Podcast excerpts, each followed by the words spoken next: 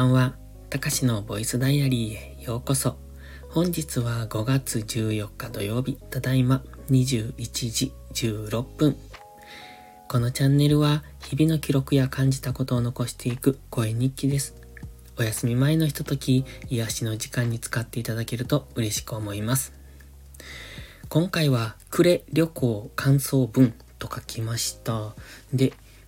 昨日、おととい、なので5月の12、13と広島県の呉市に旅行に行ってきました。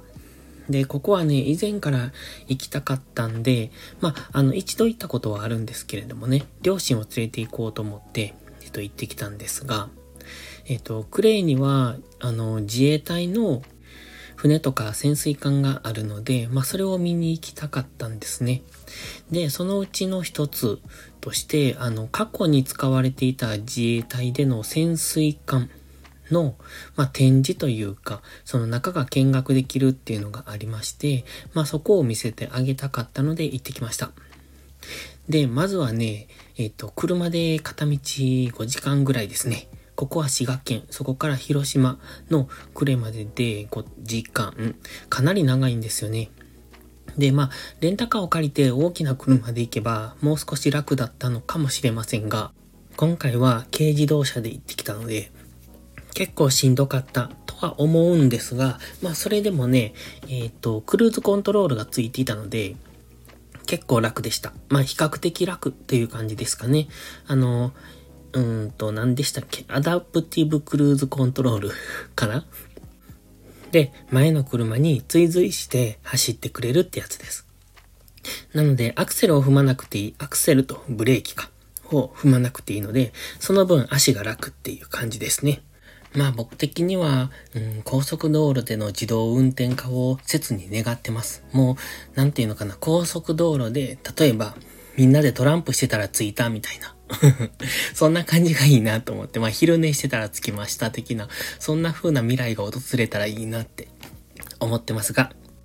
で、初日は、あの、ヤマトミュージアムというところと、鉄のクジラ館っていうところに行ってきました。ヤマトミュージアムっていうのはヤマト、あの、戦艦ヤマトですね。宇宙戦艦じゃないですよ。あの、実在した戦艦ヤマト。まあ、あの、すぐ沈没しちゃいましたけど、あれ映画にもなってますよね。ちらっと、その見たことあるんですけど、まあ、全部じゃなくてね、このワン、ほとんどワンシーンですね。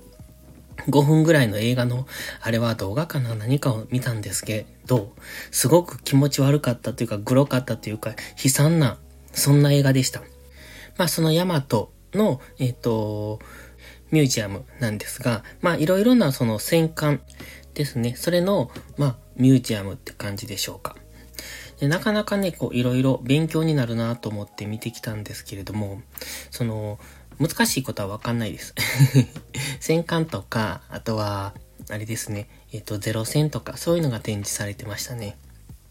まあ戦争のその、なんていうか、無誤さというか、生々しさというか、そういうものがよくわかるミュージアムでしたね。で、その後、鉄のクジラ艦なんですが、鉄のクジラ艦っていうのは過去に使われていた自衛隊の潜水艦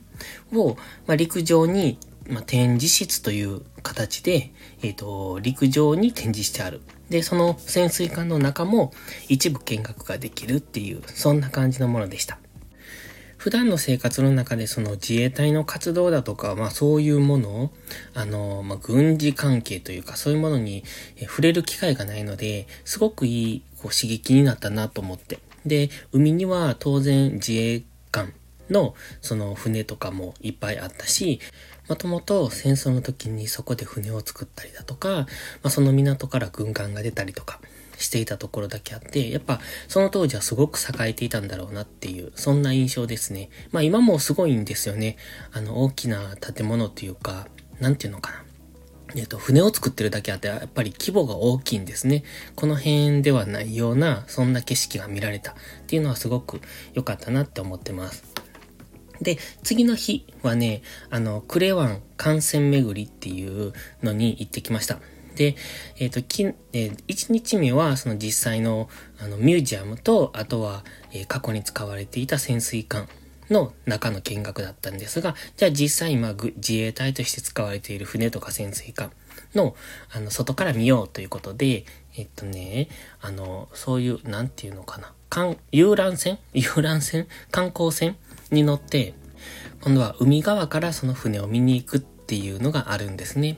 で、それに参加しまして、参加っていうか、まあ、それに乗りまして、まあ、30分ぐらいなんですが、そのクレワンから出て、その自衛隊の船が置いてあるところまで行って、で、海側からそれを見る。で、まあ、いろいろ案内はしてくれるんですけれども、なんせ普段船って見ないんですよね。まあ、ここ山なので、滋賀県は琵琶湖しかないし、まあ、琵琶湖にはフェリーはあるんですけど、あの、ここ全然海から、海じゃないわ。琵琶湖からすごく遠い。すごくって言っても、車で30分ぐらいですけど、まあまあ遠いので琵琶湖まで行くことってめったにないし、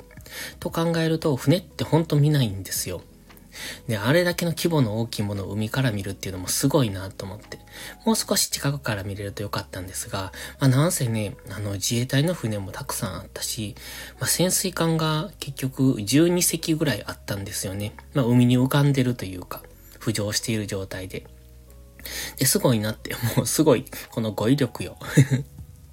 普段見れないものだけにやっぱりいいなと思いました。で、珍しかったのが、その自衛隊の潜水艦がね、うーん、バッテリーの充電っていうのかな。まあ、ディーゼルエンジンなんですけれども、すごく蒸気じゃない、あれは煙って言ってたから、その地上でディーゼルを回して、そしてその潜水艦のバッテリーを充電しているっていう、そういうシーンに出くわしたんですよ。で、実際、海の中で、あの、進むときは、バッテリーで動いてるんですって。なので、その、海の中、実際沈んでるときには、ディーゼルのエンジンはかかってなくてバッテリーだけで静かに動きますので、浮上してきたところで、えっ、と、そのバッテリーの充電をするらしいです。まあそう思うと原子力潜水艦が必要だなって僕個人は思ってましたけど、まあ今のところそれはできないみたいなので、でもやっぱりその軍事っていう意味で何かをこう、うん、やるには原子力潜水艦が必要になってくる時が来るとは思うんですけどね。今のままでは日本は守りきれない、そんな感じはします。そしてその後は枝島っていうところ。これは呉市の、呉市からちょっと、えっ、ー、と、離れた島があるんですよ。まあ、あの、車でも行けるし、フェリーでも行けるんですけど、その枝島っていうところの、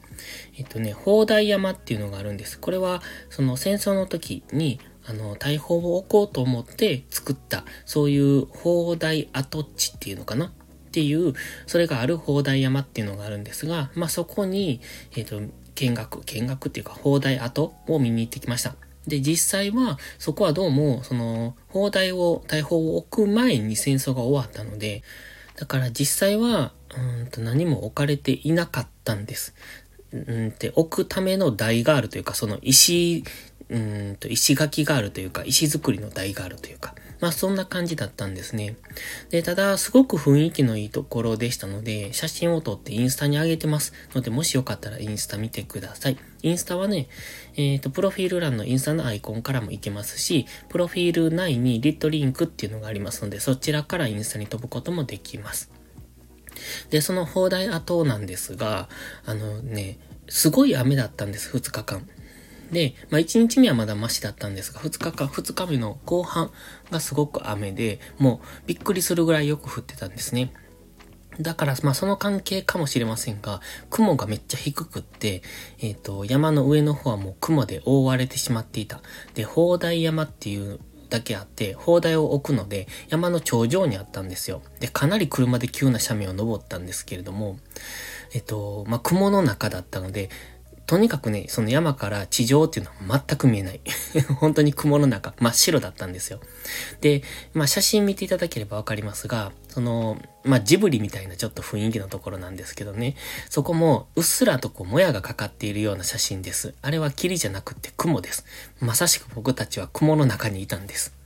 晴れた日の砲台山も素敵だったと思いますが、あの雲の中の砲台山もかなり神秘的でした。そんな感じでね、2日間過ごして帰ってきたんですけれども、あの、中身としては結構良かったなって思ってます。その、いろいろ見れるものもあったし、まあ、普段味わえない、えー、景色というか、見られない景色というか、そんなところだったので良かった。ただ一点ね、何が嫌ってホテルが最悪でした。まあこれはちょっと名前は伏せますけれども、あの、なんともひどいホテルだったなって、値段の割にはね、って思いました。うん、まあひどい。これは感じ方は人、あの価値観それぞれなので、人それぞれだと思いますが、まあ多分二度と使うことはないなっていう、そんな感じでしたね。で、往復10時間っていう旅行が終わって帰ってきたんですけれども、やっぱり家が一番落ち着きますね。で、いつも思いません？こう、行きたいんですよ、どこでも。あの、どっか行きたいなって思うんですけど、やっぱ帰ってくると一番落ち着きますよね。ということで、今日は暮れ旅行感想文として、うん、2日間の旅、うん、旅の記録？感想を話してみました。これ多分原稿用紙にしたら小学生並みの文章力だなって思ったんですけど、まあいいか。うん。ちょっと席もひどいので、この辺で終わります。それではまた次回の配信でお会いしましょう。たかしでした。バイバイ。